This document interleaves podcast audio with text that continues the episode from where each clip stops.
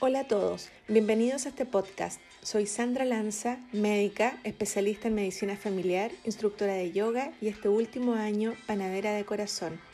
Gracias por unirte a este espacio donde conversaremos con muchos expertos sobre distintos temas que pueden ayudarte a cambiar de hábitos, mejorar tu salud y conseguir tu versión más saludable.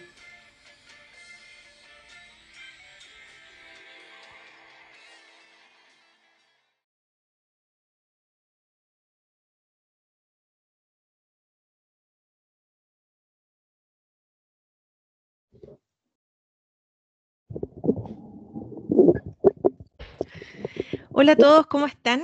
Yo muy feliz de dar inicio a esta segunda temporada de mi podcast, Tu versión más saludable. Gracias a todos los que me acompañaron durante la primera temporada de este programa y a los que se suman también en esta segunda temporada.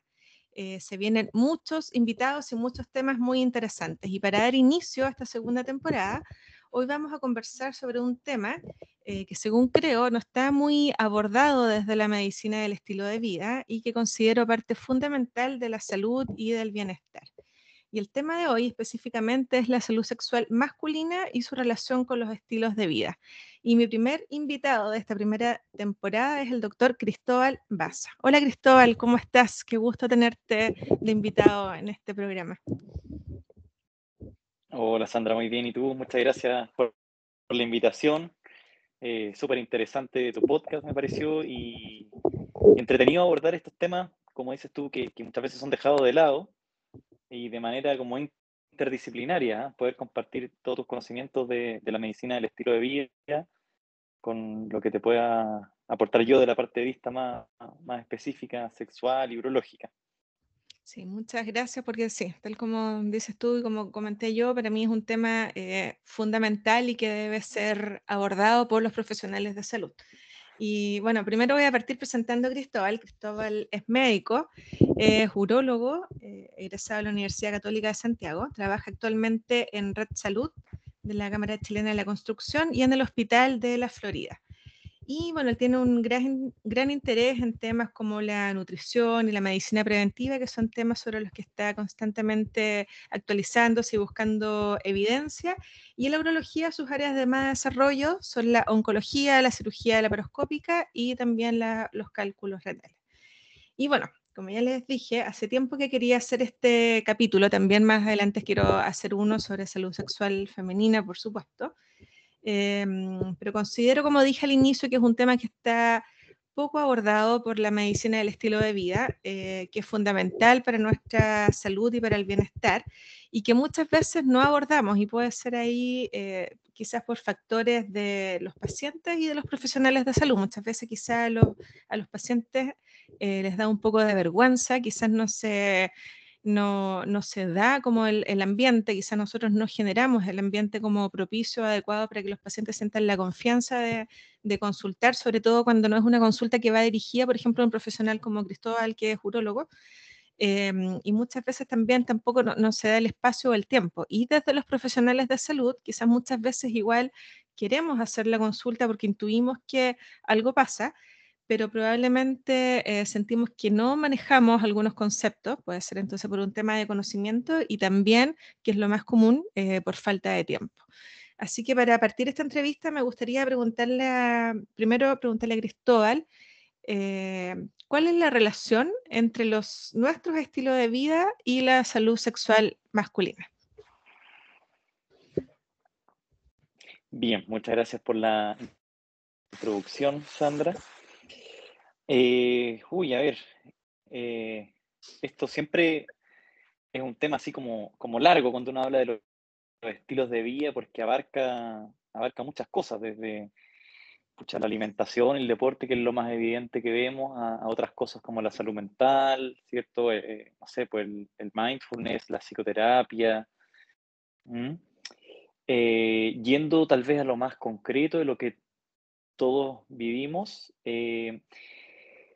te diría que la, alimentación en nuestra, en nuestra población occidental tiene un impacto generalmente negativo ya en, la salud sexual masculina, eh, porque es una alimentación hipercalórica, basada en el fondo en alimentos súper procesados, eh, mucha, mucha carne también, mucho alcohol, ¿ya? Eh, que son todos factores que, que, se han visto de alguna u otra manera asociados a una difusión, disfunción del endotelio, en el fondo que es, eh, para las personas en la casa que no son del área de la salud, eh, es la capa que recubre por dentro los vasos sanguíneos, ¿ya? y cuando falla el endotelio y los vasos sanguíneos no logran llevar bien la sangre a los, a los órganos sexuales, se puede producir, por ejemplo, la disfunción eréctil. El pene necesita de sangre para,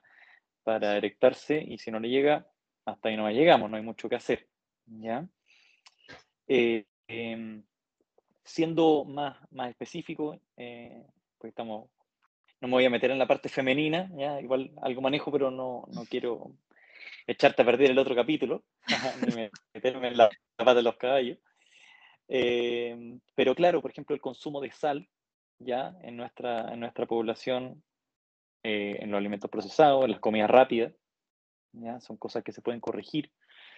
Eh, muchas veces la gente lo pasa por alto, el consumo de pan lleno de sal, lleno de carbohidratos, lleno con hartas calorías, un índice glicémico súper alto. ¿ya? Eh, el tabaquismo, eh, a pesar de que lo tenemos en las publicidades de las cajetillas de cigarros, la gente todavía a veces se sorprende cuando le digo que fumar deteriora sus erecciones. Y también para no ser tan básico y no caer que salud sexual es solo erecciones, eh, también tenemos eh, del punto de vista del el deseo sexual, ya eh, la libido, em, cuando tienes toda esta alimentación que todas llevan un poco al sobrepeso, a la obesidad, un deterioro de la imagen corporal, de la autoestima, eso también va afectando el deseo sexual, ¿ya? propio, produce ansiedad, puede provocar eh, o promover la, eyaculación precoz, ¿ya? Y también el goce propiamente tal. Gracias Cristóbal por tu respuesta. Y bueno, como nos comentas tú, efectivamente sí hay una relación entre, entre nuestro estilo de vida, nuestra alimentación, eh, en el consumo de algunas sustancias, quizá en el nivel de estrés, etcétera, y la salud sexual masculina. Ahora, quizás yéndonos y revisando como más específicamente em, los pilares de la medicina del estilo de vida, eh, ¿cuáles crees tú que serían las ventajas o los beneficios de llevar una alimentación o transitar hacia una alimentación más basada en plantas para la salud sexual masculina, viendo desde el punto de vista de la, de la nutrición? Mira, de esto se ha hecho se ha hecho como bien famoso, yo creo que a través de, Netflix, el típico documental este sale Arnold Schwarzenegger y, y, estos temas que se, se hablan ahí de, del efecto de la alimentación basada en planta, el Game Changers. Eh, sobre la erección se aborda ahí en particular, ¿ya? Eh, yendo específicamente a, a, lo que se logra alimentación basada en, en plantas, eh, se ha visto, volviendo al tema endotelial, que tiene un, efecto protector sobre el daño cardiovascular. ¿Cierto? Tú obviamente lo, manejas mucho mejor que yo. Em, y todo lo que sea proteger nuestro aparato cardiovascular va a ayudar a tener buenas erecciones. Buenas erecciones también te permiten eh, muchas veces ayudar con el tema de la seguridad, disminuir la ansiedad, evitar así, eh, a veces se produce un círculo vicioso entre la eyaculación precoz y la disfunción eréctil. Así que, sí, alimentación basada en plantas, eh, no, bueno, no sé cómo, cómo, lo comentan ustedes, pero yo lo que siempre trato, yo, yo tengo una alimentación basada en plantas, ¿ya? Sigo una dieta más bien estilo mediterránea, ¿ya? Y eso es lo que quiero transmitir un poco a las personas que, no son veganas ni vegetarianas. Eh, la alimentación basada en plantas no es que nunca más van a comer carne, no es que nunca más van a comer pescado. existen distintos eh, niveles que uno puede buscar y que son súper beneficiosos, ¿ya? Entonces, eh, yo fui vegano un tiempo, pero la verdad es que eh, extrañaba de vez en cuando, qué sé yo, un pescadito, el huevo. No es fácil cambiar tanto, a pesar de que lo más sano probablemente y más eh, amigable con el medio ambiente sea la alimentación vegana, eh, no, no, es posible para todos. ¿ya? Entonces la alimentación, por ejemplo, mediterránea, eh, es principalmente basada en verduras, en fruta, en frutos secos, en legumbres, para personas en la casa, yo sé que tú lo tenés clarísimo. Y claro, pues, de repente una o dos veces a la semana un pescado, ¿ya? Y muy poca carne, probablemente una vez al mes, una cosa así. ¿ya? Y eso también tiene efectos súper beneficiosos eso sí está estudiado eh, a nivel cardiovascular, a nivel de cáncer, a nivel de salud sexual. Em, pucha, muchísimos, muchísimos beneficios. Yo creo que debe ser la dieta más estudiada probablemente. No sé qué opinas tú de eso. Eh, bueno, sí, efectivamente yo tampoco, o sea, yo también eh, tengo una alimentación basada en plantas, yo creo que mm, no un 100%, no soy vegana, igual que Cristóbal, y no sé si algún día lo sea, por ahora, por ahora no, eh, pero en el fondo el beneficio de esto, lo que busca la alimentación basada en plantas es reducir el consumo de productos de origen animal y también de los productos ultraprocesados. Y ya si una persona, por ejemplo, consumía a la semana cinco veces eh, carnes de algún tipo y lo deja para alguna ocasión especial y eso va a ser una o dos veces a la semana, eso ya va a ser un tremendo beneficio para su salud. Lo mismo, por ejemplo, con con los huevos, una persona que consume una gran cantidad de huevos y también los disminuye en la semana, o sea, en el fondo todo lo que sea reducir el producto, los productos de origen animal, va a tener un beneficio y, eh, por otro lado, ir aumentando lo que mencionaba Cristóbal, que son las frutas, los vegetales, las legumbres, los cereales, etc. Y sí, también como decía él, en el fondo los beneficios no son solamente a nivel eh, de los órganos sexuales, eh, sino que también esto nos sirve también para proteger nuestro corazón, nuestro riñón, nuestro cerebro, en fin, tiene una serie de, beneficios y preventivos y también para tratar y para revertir muchas patologías. Así que sumamente importante eh, hacer énfasis siempre en este punto y darles esta opción a los pacientes, eh, no decirles que tienen que dejar de consumir así un, eh, totalmente los productos de origen animal, pero sí ojalá instarlos a que vayan haciendo quizá una transición y que vayan disminuyendo su, su consumo y aumentando por otro lado el consumo de frutas, vegetales y productos de, de origen integral. Eh, claro, y salir, salir un poco de lo que nos enseñaron siempre, o, o al menos lo que aprendí yo de chico, que pucha, el arrocito, el puré y el pedacito de carne, la hamburguesa, la salchicha, la proteína. Sí, sí, que no son las proteínas del animal. Occidental. Así es, y no es tan fácil, no es tan fácil, o sea, no es fácil porque todavía dentro de los profesionales de salud es muy difícil hacer este, este clic. Eh, claro, entonces, y además somos nosotros los encargados de transmitir esto a los pacientes, pero a poco se va a ir formando una, una masa crítica. Y en relación a este tema de la alimentación, tú ya lo mencionaste un poco, eh, sobre todo para los países o las culturas que tienen una dieta como más eh, occidental. ¿Cuál sería la relación con la obesidad y la salud sexual masculina? Aquí quiero hacer como un paréntesis porque, eh, bueno, está muy de moda el tema como de la gordofobia y si bien este es un tema que hay que ser súper prudente, cauto, respetuoso en tratarlo con los pacientes.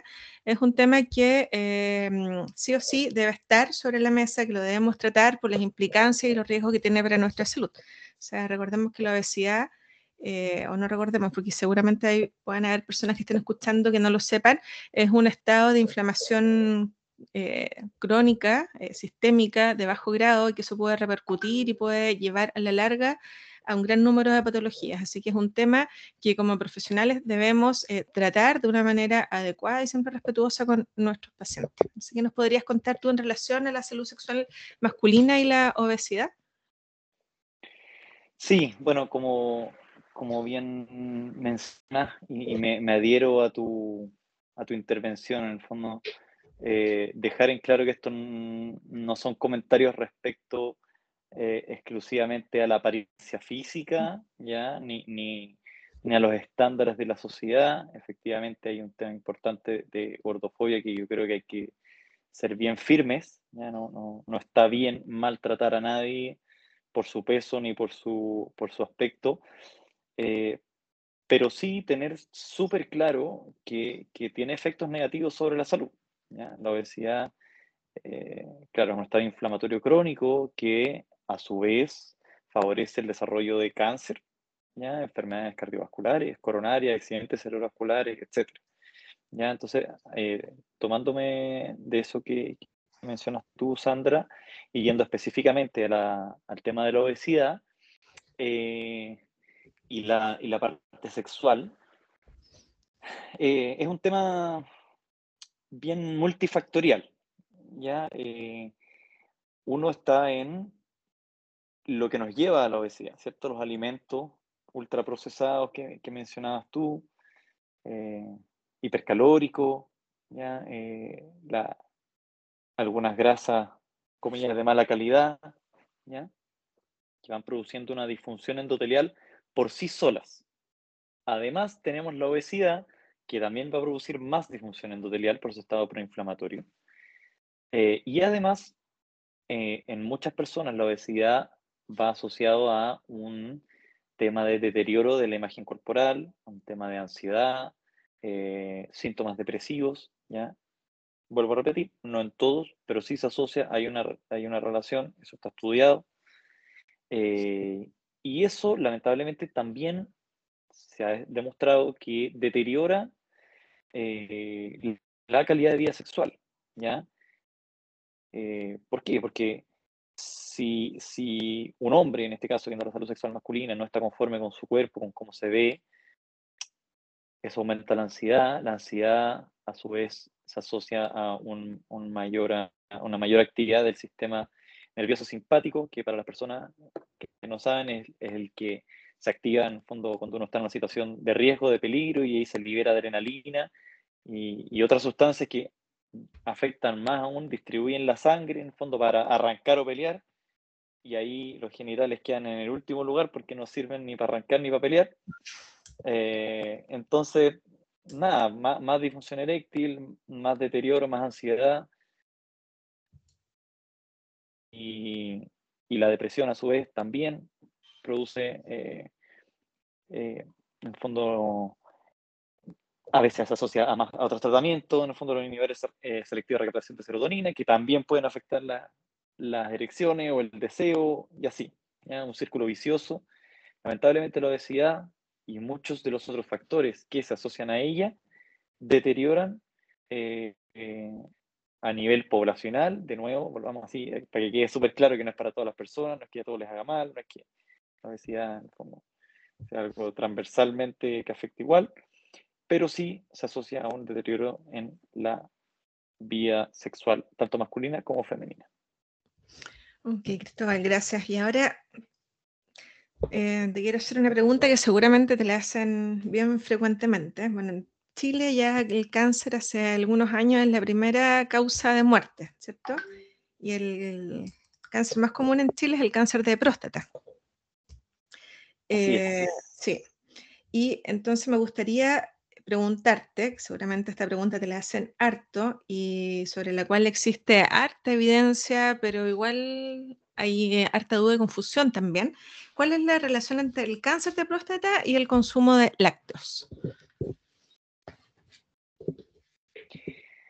Mira, este es un tema que ha sido bien polémico porque es súper difícil establecer una causalidad entre el consumo de un alimento como como tú manejas súper bien, y el desarrollo finalmente de una, de una enfermedad. Se establecen asociaciones, ¿cierto? Em, salieron en su momento y continúan saliendo varios estudios poblacionales que muestran que hay una asociación entre cáncer de próstata y el consumo de lácteos. Eh, también hay otros que dicen que no.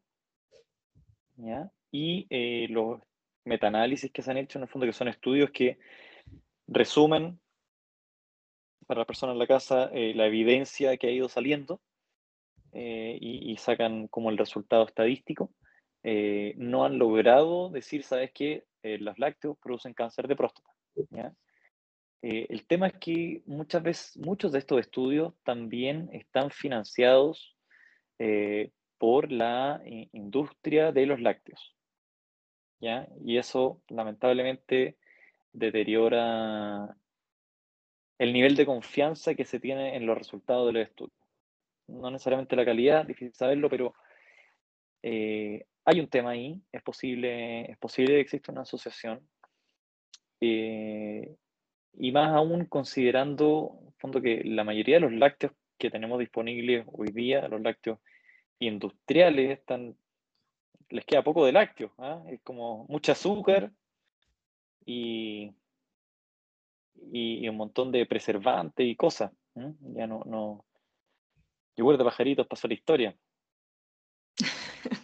Sí, yo tengo, tengo acá en la casa yogur de, de pajarito. No, pero si está igual la gente ahora, yo creo que está como retomando esto de, lo, de los fermentados, el yogur de pajarito, el kefir de agua, quizás están haciendo también eh, yogur de soya, ahí, bueno, están todas estas joyas así como inteligentes, yogurteras, así que yo creo que ojalá mm, que, también se vayan como retomando esos, esos hábitos. Y ahí, bueno, dije la palabra mágica, estábamos hablando de los lácteos, pero en relación al cáncer de próstata y la, y las soyas, que también hay harto mito alrededor de eso. ¿Qué nos podrías contar?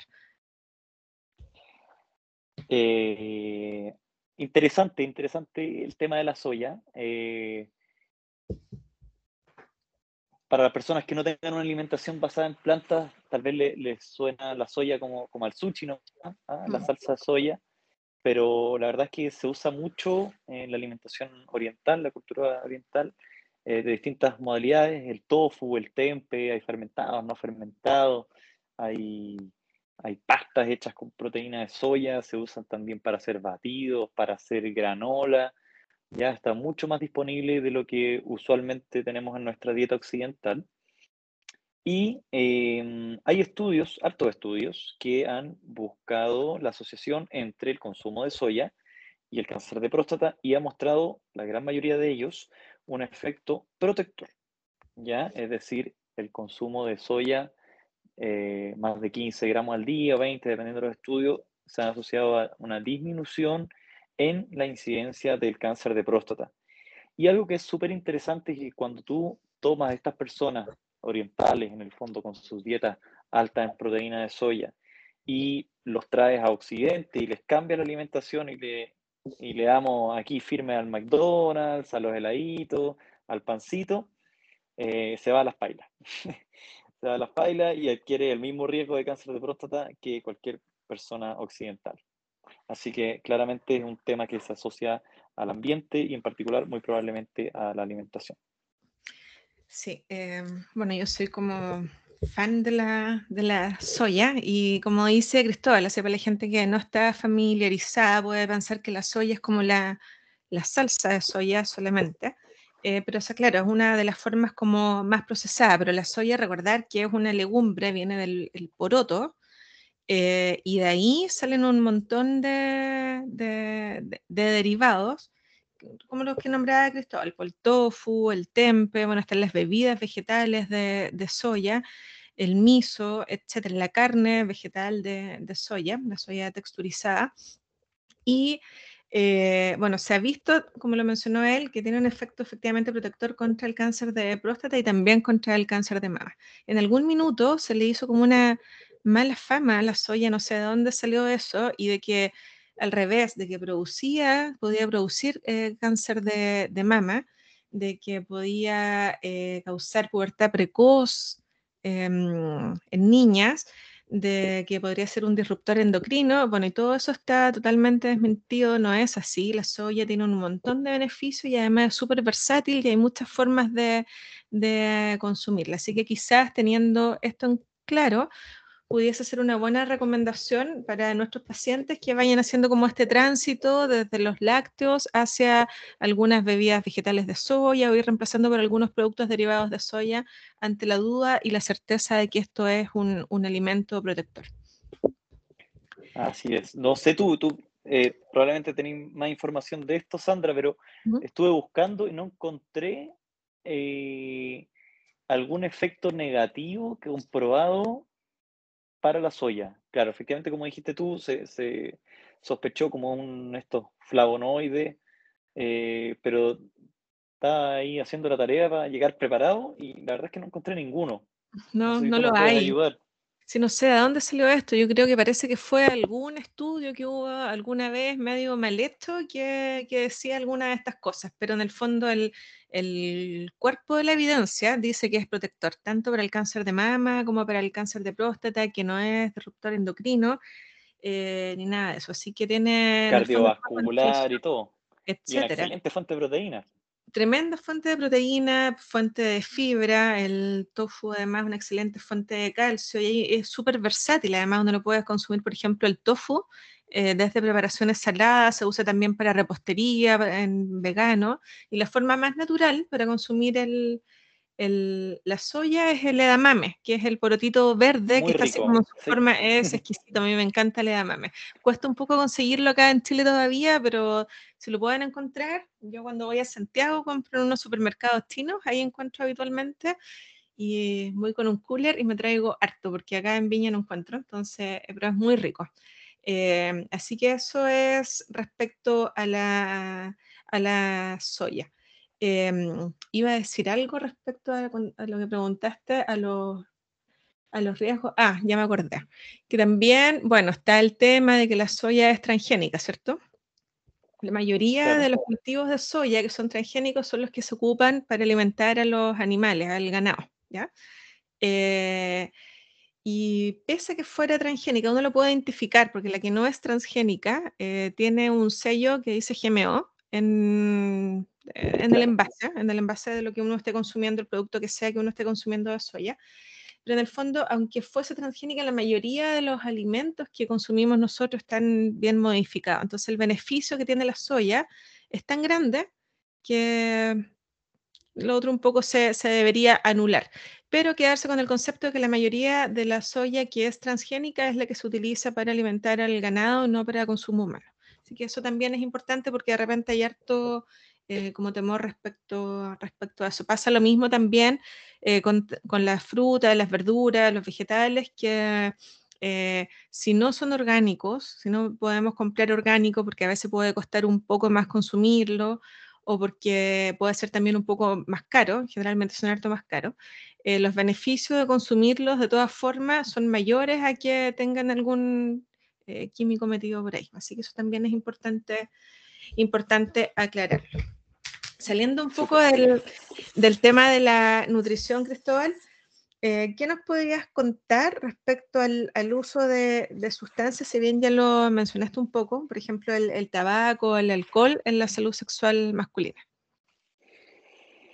Mira, el tabaco eh, es como que siempre es malo, ¿ya? Eh, incluso en dosis bajita produce un efecto vasoconstrictor inmediato. Em, así que, es como lo primero que yo les digo a mis pacientes cuando fuman. Porque, claro, obviamente mientras más fumes es peor, pero incluso un poquitito ya te va deteriorando los vasos sanguíneos, aumenta el riesgo de tener infarto, accidentes cerebrovasculares y eh, disfunción eréctil. Un dato eh, interesante es que la disfunción eréctil muchas veces es el primer marcador de enfermedad cardiovascular, es decir, eh, alguien que, ha sido relativamente sano, que no tiene mayores antecedentes y empieza con disfunción eréctil, ojo porque puede ser eh, el primer signo de que eh, las arterias están tapadas y cuando las arterias están tapadas no es que se tapen solo las arterias de, los cuerpos cavernosos del pene, sino que también pueden ser las del cerebro y las del corazón, ¿ya? como un dato. Mm. Em, siguiendo con las sustancias, bueno, el alcohol, pucha, el alcohol es un poco como, el, como los huevos, como que a veces son buenos, a veces son malos, depende del estudio, depende del año, de quién lo publicó, etc. Em, hoy día han salido hartos estudios que, que, que, un poco intentan promover el consumo cero de alcohol porque incluso un consumo de que antes se llamaba moderado produciría algún aumento en el riesgo de cáncer, principalmente cáncer digestivo. Ya yendo a la parte sexual, los estudios que hay muestran que un consumo muy leve de alcohol puede tener un efecto beneficioso en cuanto principalmente al tema de, de la parte más mental, ¿cierto? De, relajarse un poquito, de dejar ir, ¿ya? Pero el, alcohol en cantidades moderadas, abundantes, produce un, efecto contrario, ¿ya? Ahí produce una contracción de los vasos sanguíneos, eh, contrario a lo que ocurre con una dosis baja en la cual los vasos sanguíneos se dilatan eh, y por eso uno se pone medio rojito, eh, más el tema de la desinhibición. Así que en suma con el alcohol, dosis bajas, aparentemente muy bajas, podrían tener un efecto positivo sobre la parte sexual a nivel vascular y a nivel psicológico. Y una dosis más alta ya puede ser contraproducente tanto a nivel de, la concentración de, del hombre, ¿cierto? Yendo a la parte de la erección, como a la irrigación propiamente tal, la cantidad de sangre que llega. Y bueno, el resto de la, de sustancias, eh, sustancias ilícitas, obviamente la cocaína es ya lo peor de lo peor, produce una vasoconstricción importantísima. Eh, y las drogas recreacionales en general, escucha, también eh, producen efectos parecidos a lo que pasa con el alcohol. A veces un, poquito, la, gente siente que le hace bien, pero la verdad es que a largo plazo y con el abuso empieza a producir un, deterioro en, tanto en, la calidad de las erecciones como en, el placer y la capacidad de disfrutar las relaciones. Mm, ahí, Cristóbal, en las drogas recreacionales incluyes la marihuana también. Sí, la marihuana mm. yo te diría que tiene un efecto, también tiene un efecto en dosis baja eh, poco desinhibitorio, ¿cierto? Como el alcohol. Eh, y en dosis más altas podría llegar a tener un efecto, un efecto contraproducente, pero no al nivel de las drogas más duras como, mm. como la cocaína, las metanfetaminas, éxtasis, etc. Ok, sí. Y bueno, recordar que la mm, última recomendación de la Organización Mundial de la Salud específicamente eh, respecto al alcohol es que no hay una dosis segura de su de su consumo. O sea, como que ni siquiera un, un, poquito. O sea, nosotros como profesionales en el fondo no teníamos que recomendarlo. Eh, lo que dice Cristóbal es lo que sucede, así que en dosis baja puede pasar ese efecto, en dosis más alta puede pasar, etcétera.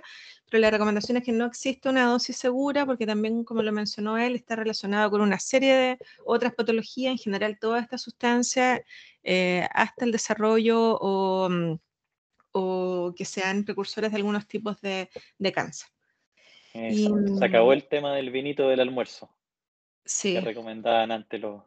Así es, los, antioxidantes los podemos sacar, ya no hay excusa, los antioxidantes los podemos sacar de otras partes. Claro. Esto como de la, de la fuente más primaria. Cristóbal, y en relación a la actividad física, que es otro de los pilares súper importantes de la medicina del estilo de vida. ¿cuáles serían las ventajas o los beneficios de realizar actividad física eh, para la salud sexual?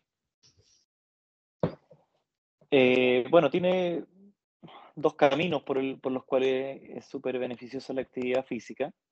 Eh, el primero es, volviendo a lo que hablábamos antes, un poco ayuda con el tema de bajar de peso.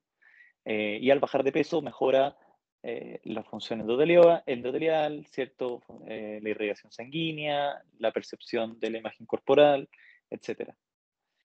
¿Ya? Y lo otro también que ayuda es porque el mismo hecho de hacer ejercicio mejora la capacidad de bombeo del corazón y ayuda a dilatar los vasos sanguíneos en el largo plazo, ¿ya?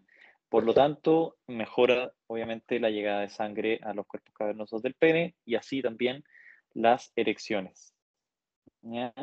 Eh, las personas que, tienen disfunción eréctil y uno les indica hacer ejercicio de manera eh, matea, ya, ¿no? no porque mucha gente dice, no, sí, yo hago estos ejercicio porque trabajo todo el día. La verdad es que lamentablemente eso no, no, es suficiente, ¿ya? salvo que trabajen como, como entrenador físico en gimnasio, que realmente está haciendo ejercicio todo el día. Pero si no, hay que hacer ejercicio por lo menos unos 45, 60 minutos diarios. Eh, puede ser una caminata rápida, no es necesario que sea eh, hit ni, ni, algo así demasiado intenso. Y las personas que siguen esto en un periodo de uno o dos meses, ya muchas eh, notan una mejoría importante en, su, en sus erecciones y en su calidad de vida sexual. Sí, perfecto. Bueno, y la actividad física también tiene una, una, serie de otros beneficios, como que nos ayuda también a mejorar nuestro estado de ánimo, tiene un efecto también sobre la, la salud mental, que puede ser un factor que, como tú lo mencionaste hace un rato, también puede estar afectando. Eh, y ahí quizás si pudiésemos profundizar un poquito sobre algún trastorno del estado de ánimo o, el estrés, ¿cómo influyen en la salud sexual? Sí, eh, bueno, un poco lo que hemos venido hablando este rato, eh, está todo como interconectado, es difícil separarlo. Em, si, si, lo tratamos de aislar por completo los estados de ánimo y, lo dejamos separado de los temas del peso, la imagen corporal, etc., efectivamente la, la depresión por sí misma disminuye el deseo sexual eh, disminuye la energía, las ganas de hacer cosas, lo que sea, panorama. Y em, eh, los tratamientos, a su vez, eh, muchas veces nosotros también lo usamos para tratar la eyaculación precoz porque ayudan a aumentar en el fondo el tiempo a la eyaculación. Entonces se genera ahí un, un, doble efecto, ¿ya? tanto por la enfermedad misma como por el tratamiento de esto, que puede disminuir el deseo. ¿ya? Y lo, otro que te mencionaba recién, ¿cierto? Su asociación con otras condiciones, como la obesidad, como las enfermedades crónicas, diabetes, hipertensión. Sí, Cristóbal, y mm, entonces, un poco para ir redondeando, ir cerrando, eh, ¿cuáles serían como los signos de alerta eh, o bajo qué circunstancias recomendarías eh, consultar ante un profesional? O si no, ¿cada cuánto tiempo tú recomiendas hacerse un, chequeo? Eh, pucha, depende mucho del grupo, del grupo de edad. Em, en general, personas jóvenes, ya, eh, no sé, pues entre los 20 y 30 años, les recomiendo que si tienen más de una pareja sexual al año, consulten una vez al año para hacerse exámenes. Eh, de ese, de ese punto de vista. Eh, cualquier persona que, que, no esté conforme con, con, su rendimiento sexual puede ir a consultar.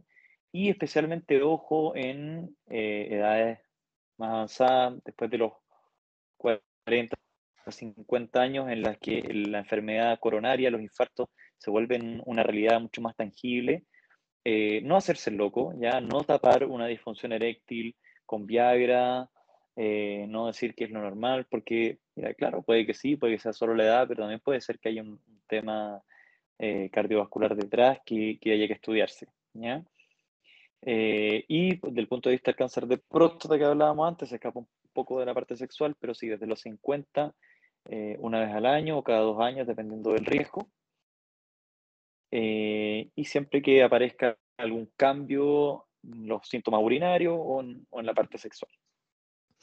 Perfecto, quizás esto no lo habíamos tocado antes, pero lo mencionaste ahora, me pareció interesante respecto al, cambio de pareja sexual. Ahí, eh, ¿tu recomendación es consultar siempre? Sí, sí, no hay una recomendación así universal, ¿ya? Eh, pero en general, eh, las personas que tienen más de una pareja sexual al año, eh, y que no usan de manera constante, y o en el fondo, que no usan de manera mm. constante métodos anticonceptivos de barrera, ¿ya? que son principalmente el preservativo masculino y femenino, eh, que sí, que antes de dejar de usarlo, hacerse exámenes de transmisión sexual, eh, principalmente para disminuir el riesgo de las enfermedades más crónicas, ¿cierto? Tenemos VIH, sífilis, hepatitis B, hepatitis C, ¿ya? y todas las derivadas de, de gonococo, clamidia, ureaplasma, micoplasma, etc. Yo a todos mis pacientes, cuando, cuando tienen más de una pareja sexual al año, les recomiendo hacer los exámenes y los actualizando. Y también cuando llegan a consultarme en ese caso, dice, oye, sabes que tengo una pareja estable hace tanto tiempo eh, y queremos dejar de usar preservativo, perfecto, se hacen los dos exámenes, los papeles limpios y de ahí eh, pueden cambiarse algún otro método anticonceptivo que no sea de barrera. Perfecto, súper interesante también esa, esa recomendación. Cristóbal, y ya para ir eh, cerrando esta entrevista, una pregunta, eh, no de, la, de, las que estábamos revisando ahora, pero siempre se la hago a todos los invitados. Cuéntanos un poco cuál es tu, tu hobby, alguno, algún hobby que tengas, que siempre me gusta preguntar eso. Una pregunta sorpresa. Uy, yo tengo muchos hobbies, soy algo, soy bien así como inquieto, em, súper variado, harto tenis, fútbol, yoga, me gusta también andar en bicicleta, salir a trotar, eh, de repente hago estos ejercicios funcionales de alta intensidad, tipo HIIT, em, fuera del área deportiva eh, hago mindfulness eh, todos los días, varias veces al día, para ayudar ahí para el tema del mantenerse presente, no, no perder el foco. Eh, también harto la, a la música, me gusta tocar guitarra, me gusta cantar, salir con amigos, etcétera.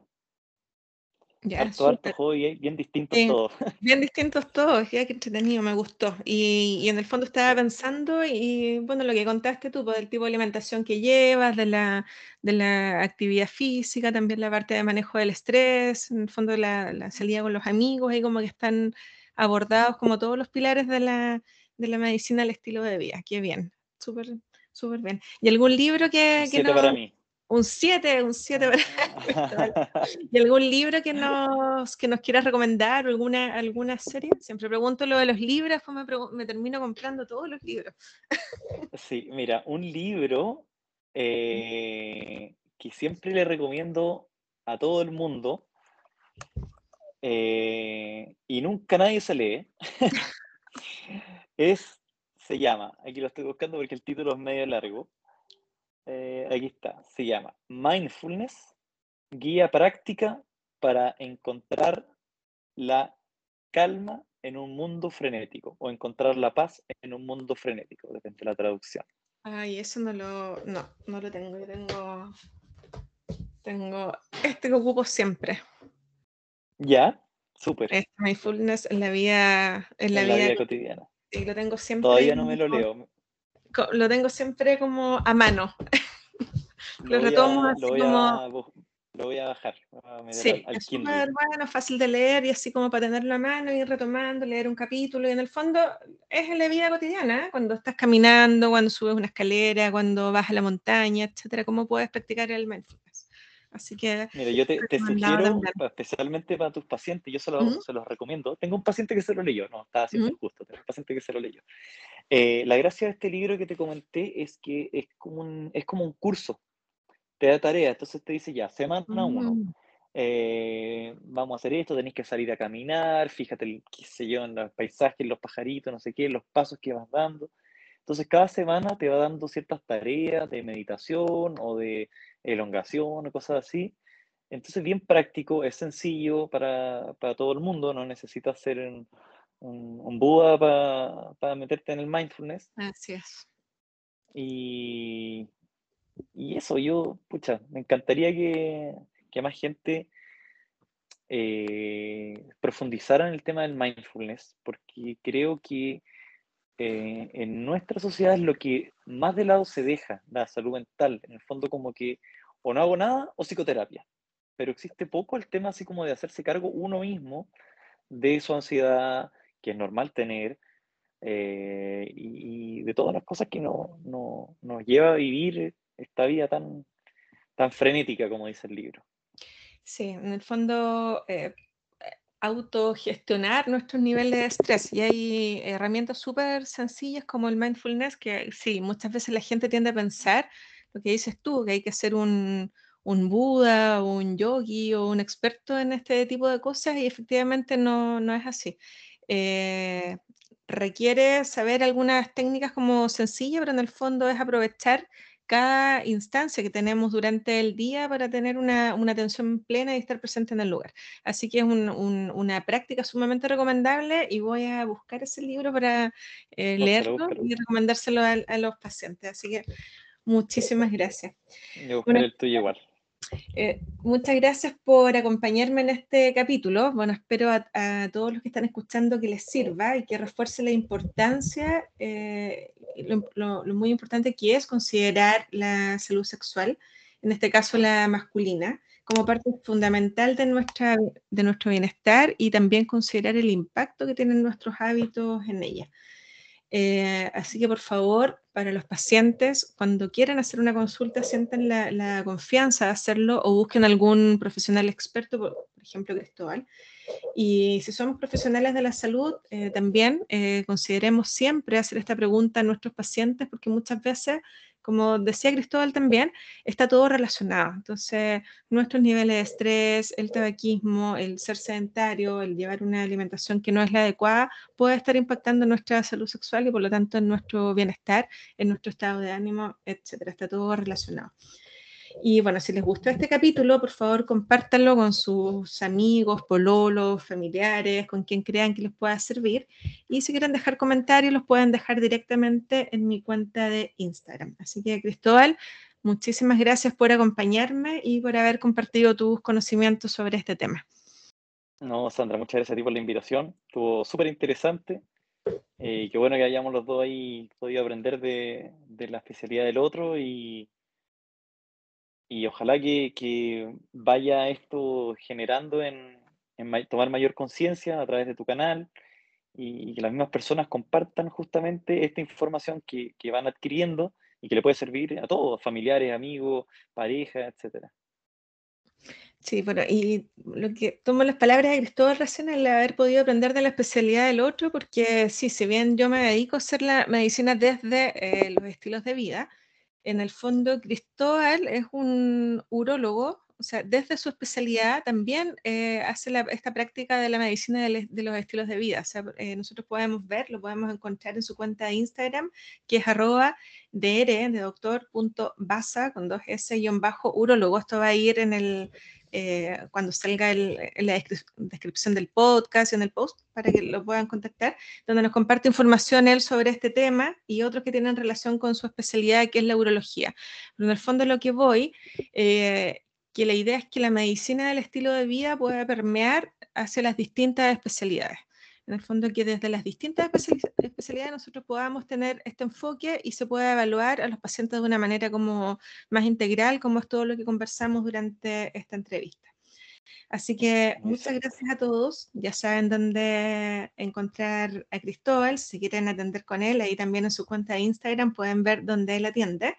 Gracias a todos los que escucharon este primer capítulo de la segunda temporada. Gracias también a mis amigos de Almacén Alacén, que toda la semana me traen sus, sus productos que son libres de agrotóxicos y que pueden visitarlos en la página www.alacen.cl. Y bueno, les dejo un abrazo y los invito a escuchar este capítulo y también el próximo capítulo de tu versión más saludable. Un abrazo a todos. Súper, cuídate Sandra. Estamos hablando.